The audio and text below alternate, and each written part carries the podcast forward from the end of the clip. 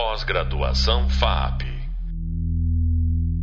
Realidades digitais. Olá! Hoje vamos conversar com outro profissional da animação que também veio lá do Quadra Quadro, é diretor, produtor e adotou tecnologia digital logo que se tornou acessível aqui no Brasil. Eu sou o professor Gilberto Caserta e o nosso convidado para a conversa de hoje é um profissional atuante em múltiplas funções. Se eu estiver enganado, você vai me corrigir depois. O animador, o diretor, o produtor, o agitador da animação, Arnaldo Galvão. É, eu vou só fazer uma introdução aqui, Arnaldo, antes de você se apresentar porque a gente continua fazendo aqui na nossa disciplina uma transposição do processo de animação tradicional quadro a quadro, desenhado no papel, pintado no acetato e fotografado em película, para o processo inteiramente digital, onde todas essas etapas podem ser realizadas numa única estação de trabalho. No Hub Leitura, passamos juntos pela descrição dessas etapas, mas o convidado deste programa viveu tudo isso na produção de seus filmes animados. Então, seu Arnaldo, Aí eu queria ouvir do senhor, estou brincando porque eu conheço o Arnaldo há muitos anos, gente. Então, eu queria que ele se apresentasse um pouquinho, contasse um pouquinho da trajetória dele, porque muito do que o Arnaldo fez marcou história também na animação brasileira, né, Arnaldo? Então, conta um pouquinho para a gente, por favor. Oi, Gil, obrigado pela belíssima introdução, obrigado pelo convite também de toda a equipe aí do podcast Ovo. É, realmente eu acho que eu sou um dos dinossauros. Assim, eu comecei a, com animação em 1980 e antigamente era bem complexo você fazer qualquer coisa de animação, né? Você precisava daqueles equipamentos carésimos, um tabletop de 5 milhões, cada folha de acetato, um dólar, aquela coisa toda. Então, eu, eu, me parece muito interessante esse processo que você descreveu, de fazer os alunos passarem por isso. Eu acho que é importante fazer eles passarem, principalmente, por aqueles tabletop, onde você tem um movimento de câmera com rotação, troca de acetato, e depois de três horas filmando, você fala assim: a gente bateu esse frame ou não? e aí fica aquela coisa, assim. O que no digital é, é, é, impressionante de você resolver isso rápido, né? Naquela época era super caro, assim, cada hora de tabletop era uma fortuna, é, tudo era impossível, né? Então, eu, acho que o digital vem, ele chegou muito bem, assim. Eu, eu acho que você foi bem parceiro nessa, nessa transição. Uh, eu lembro quando os primeiros softwares eram muito rudimentares, né? Aquela coisa do TIPS, não sei o que que você usava, pintava um pouquinho. Mas quando chegou o AXA, aquilo foi como ganhar uma bicicleta no Natal, assim. Era uma sensação assim de que você podia abandonar uma parte carésima daquele processo e fazer tudo de forma digital, né? E eu acho que nesse tempo todo os softwares não pararam de evoluir assim, mas eu ainda guardo uma lembrança super carinhosa assim do AXA, porque ele realmente foi o primeiro a, a, a pegar. Ele, você ainda tinha que desenhar no, no, no papel aquela coisa, escaneava, mas a partir daí você não precisava mais pagar um dólar por cada folha de acetato, você fazia movimentos de câmera bem sofisticados. E isso, cara, funcionava, era fluido, você acertava a curva ainda, era uma beleza, né? E conseguia então, assistir, sou... né, Arnaldo? E conseguia ver, cara, que era coisa maluca, que você não precisava revelar filme, não precisava fazer um monte de coisa. Então, eu sou bem entusiasmado com essa coisa do digital, viu, Ju? Continuo. Não, é isso mesmo. E, e, você acha que assim nessas, nessa transformação toda que ocorreu, Arnaldo, é, sei lá, algumas tarefas, né, vamos pensar assim, desses processos acabaram até desaparecendo, né? Ou outras surgindo, né, vamos dizer. Porque, é, por exemplo, como você bem lembrou do AXA, né?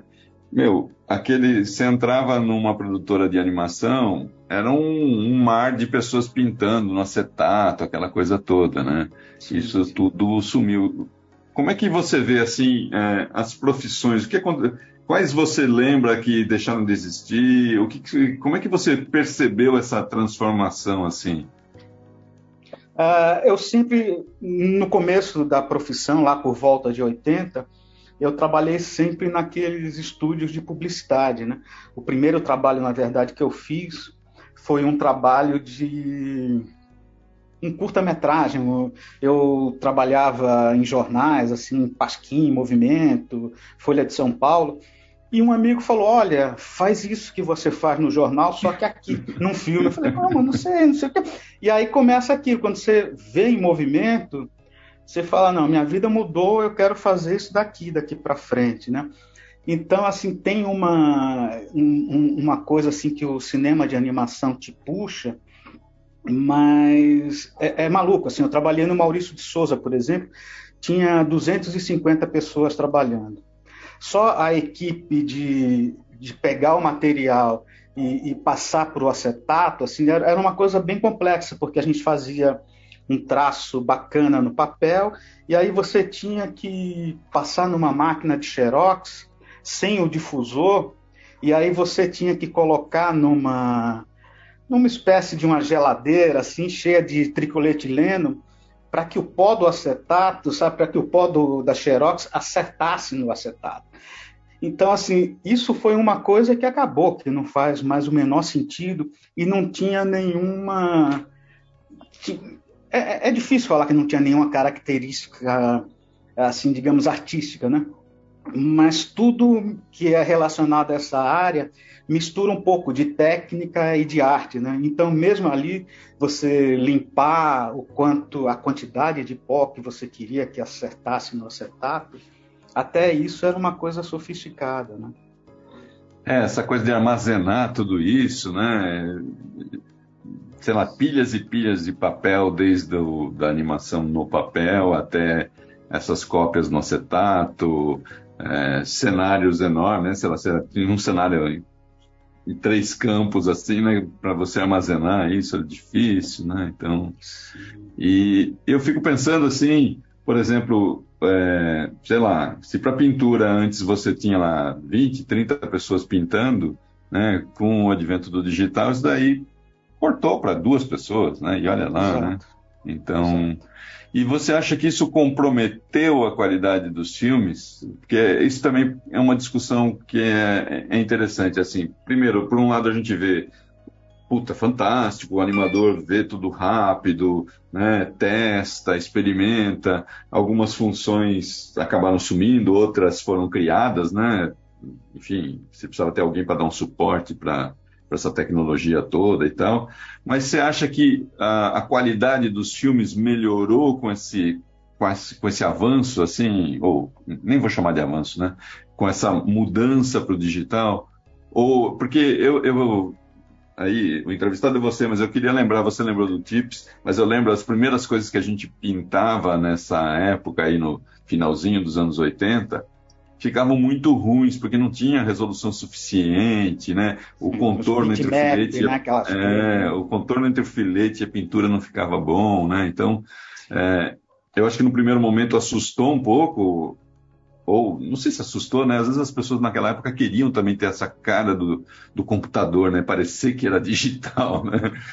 Mas assim, vamos dizer, passando esse momento inicial, você acha que é, houve ganho de qualidade ou, ou só atualmente, onde a gente consegue, sei lá, fazer 4K sem problema, que aí você considera que a gente tem qualidade? Como é que você vê essa, essa transição do resultado final do filme, entendeu?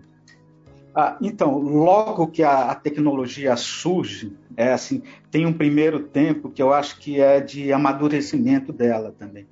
Então, logo o, nos primeiros, assim, a, a, qualidade cai muito, como você bem ressaltou. Mas eu acho que passando essa, essa primeira onda, assim, se aquilo continua, meu, a qualidade cresce geometricamente. É uma coisa assim maluca, porque assim, dando um exemplo bem tosco, assim, bem bem rudimentar, né? É, antigamente a gente produzia longas, assim, produzia curtas, e esse material quase nunca entrava em Annecy. A partir do momento que todo mundo começa a produzir, é, o jeito de produzir é, é, muito mais simples, é mais democrático, todo mundo consegue fazer em casa, experimentar, fazer, a gente começa a ser reconhecido no mundo todo, começa a ganhar Sim. nesse, sabe, com longa, com coisas que as pessoas falam, porra, nem produz, como que vai ganhar, sabe? É, então, assim, eu acho que a tecnologia dá uma mão nisso aí gigante. Né? Não, sem dúvida, porque é, é, o que você falou, você vai popularizando, democratizando, então, é, sei lá, quem eventualmente era um bom criador, mas não tinha recursos para produzir, já consegue, né? É. é uma coisa, tem uma coisa assim super bacana, assim, eu, eu lembro que em 2005 é, teve uma discussão bacana no Festival de Annecy, que era o, o, jeito de se produzir antigamente, antes desse software como Tumbum, onde você, uma equipe de 50 vira 10, assim, é, todo mundo pegava, fazia a, a, parte, digamos assim, criativa do processo e depois mandava para a China, para algum lugar longe, aonde tinha um trabalho semi-escravo totalmente escravo, de fazer a parte de animação, pintura, blá blá blá, toda aquela coisa que a gente sabe muito bem. E aí, lá em 2005, os softwares, assim, o Tumbum, já começou a ter uma coisa, assim, começou a ensaiar Inverse Kinematic, coisas que só tinham em software 3D. Aí as pessoas me acordaram de falar assim, não tem mais por que a gente ser dependente de um trabalho escravo. Né? É, assim, da, é, a gente pode pegar e trazer também esse, esse, esse dinheiro que a gente paga para eles como um investimento no próprio país. Então, uhum. assim, foi uma mudança que eu acho uma mudança econômica, além da mudança artística, que Exato. o software também proporcionou, sabe? Que eu acho uma coisa. As pessoas falam um pouco disso, mas é bem bacana. É, é eu queria aproveitar então esse gancho, porque eu estou falando aqui com o Arnaldo, animador, diretor, mas também estou falando com o Arnaldo, produtor. E aí é, é um pouquinho esse lado, né, Arnaldo, é, é que você bem trouxe agora como é que a tecnologia também acaba a, afetando esses processos no sentido mais amplo, né? não no cara que está animando ali, mas no processo de você captar o seu filme, de você conseguir produzir num certo período, viabilizar ele, distribuir, né? hoje em dia, sei lá, streaming, esse tipo de coisa. Como é que é a sua visão aí por esse lado? Eu sei que se mistura muito, né? mas por esse lado de produtor, né? Você... É é, sei lá, até gerenciar uma equipe menor, né? Mais fácil para um produtor. Como é que você passou por isso tudo? Ah, eu, eu, eu, eu, acho que eu tive um pouco de sorte de poder passar por processos muito diferentes, assim, sabe? Desde trabalhar, comecei a trabalhar em 80, então até 85 eu trabalhei num monte de produtoras só de publicidade. Então, assim, eram equipes de 10, 15, 20 pessoas, não sei o quê. E às vezes faziam um filme por semana, era uma coisa meio, às vezes, maluca. Você virava à noite, aquelas coisas todas, né? A partir do momento que você, ali por volta de 85, eu entrei no Maurício de Souza, então a gente tinha uma equipe de 250 pessoas trabalhando. E aí era uma coisa assim meio de reproduzir o que seria o processo, sei lá, processo tradicional de uma equipe como diz, né, aquela coisa toda, né? E aí eu saí do Maurício e, e fui para o Ratimbum da TV Cultura. E aí a gente tinha uma equipe ali de 10 pessoas, era um núcleo de animação, 10 pessoas, que faziam tudo, graças a uma liberdade, a uma falta de burocracia no processo, a gente conseguiu produzir um volume muito grande de material, né? Eu estou meio contando essa história toda que é para explicar como se passa de animador para produtor. produtor, né? exato. Não é uma isso. coisa que você resolve. Né? Você acordou, assim, hoje você acordei, hoje eu quero ser produtor. Cansei de animar. É, é, é, é, é maluco assim. É, sei lá, lá por volta de 2000 eu, eu fiz um curta que acabou circulando bastante, né? Aí eu já tinha 40 anos, eu falei, não, agora chegou a hora de, de fazer um longa. E aí eu pegava aquele longa, trabalhei naquele longa com uma pessoa bacana, o Flávio de Souza, e assim, eu chegava para conversar com as pessoas, aí as pessoas falavam, você tem mais algum projeto? Aí eu falava, não, eu só tenho esse aqui, eu quero fazer esse. Ah, não, isso não me interessa. A, a conversa acabava muito rápido com muitas pessoas, sabe? Eu falei, epa, não dá para ter um projeto na vida. Aí eu comecei a, a, a, virar o produtor, que é o cara assim, ah, de quem eu gosto, eu gosto do trabalho de quem? Tal pessoa. A gente é próximo, não sei, começa a conversar, aí você monta uma equipe com essa pessoa, né? Então, conversei com a Eva Furnari, a gente montou uma coisa super bacana. Aí, conversei com a Lê Camargo e com a Camila, a gente montou uma outra coisa bacana. E aí, nesses outros projetos, eu acabei meio virando produtor. E, e eu, na verdade, fiquei numa posição que, para mim, era confortável porque era muito mais fácil eu vender o projeto deles do que o meu próprio, né? Próprio, então, né? muitas vezes assim eu chegava nos encontros com cinco projetos, eu acho que eu acabava falando mais de um dos e de outros. outro do que dos meus mesmos, assim. É. Eu me sentia mais à vontade para defender, sabe? Eu ficava mais entusiasmado com os projetos. E aí isso eu vi que produzia uma coisa muito legal, que você tem contato com gente que você gosta, sabe? Você você pode escolher como montar a tua equipe. Você uhum. escolhe lá quem vai fazer o roteiro, quem vai desenvolver, quem vai fazer tudo.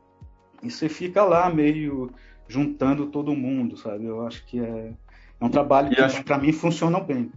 E acho que também, pelo seu histórico também como animador e diretor, né, passar para, ou não passar, né, ou em alguns momentos estar como produtor, né, também é, te traz uma outra visão, né? Não é aquele produtor que só apenas está lá na planilha, né? Você tem preocupações criativas no projeto, né? Então acho que isso faz muita diferença também, né?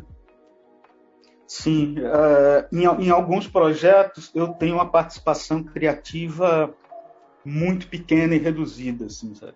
Por exemplo, os trabalhos que eu faço com a Lei, com a Camila, uh, os dois são completos, os dois uhum. entendem muito do, do processo de animação, então eles entendem desde a criação até a hora que a gente finaliza. Então, é assim, com eles é uma coisa mais de, de, organizar a equipe, de falar, olha, a gente tem tanto de recurso, como que a gente vai dividir isso aqui. Então, é, todo mundo está meio acompanhando isso o, o, tempo todo. Então, a comunicação é muito transparente, claro, o tempo todo.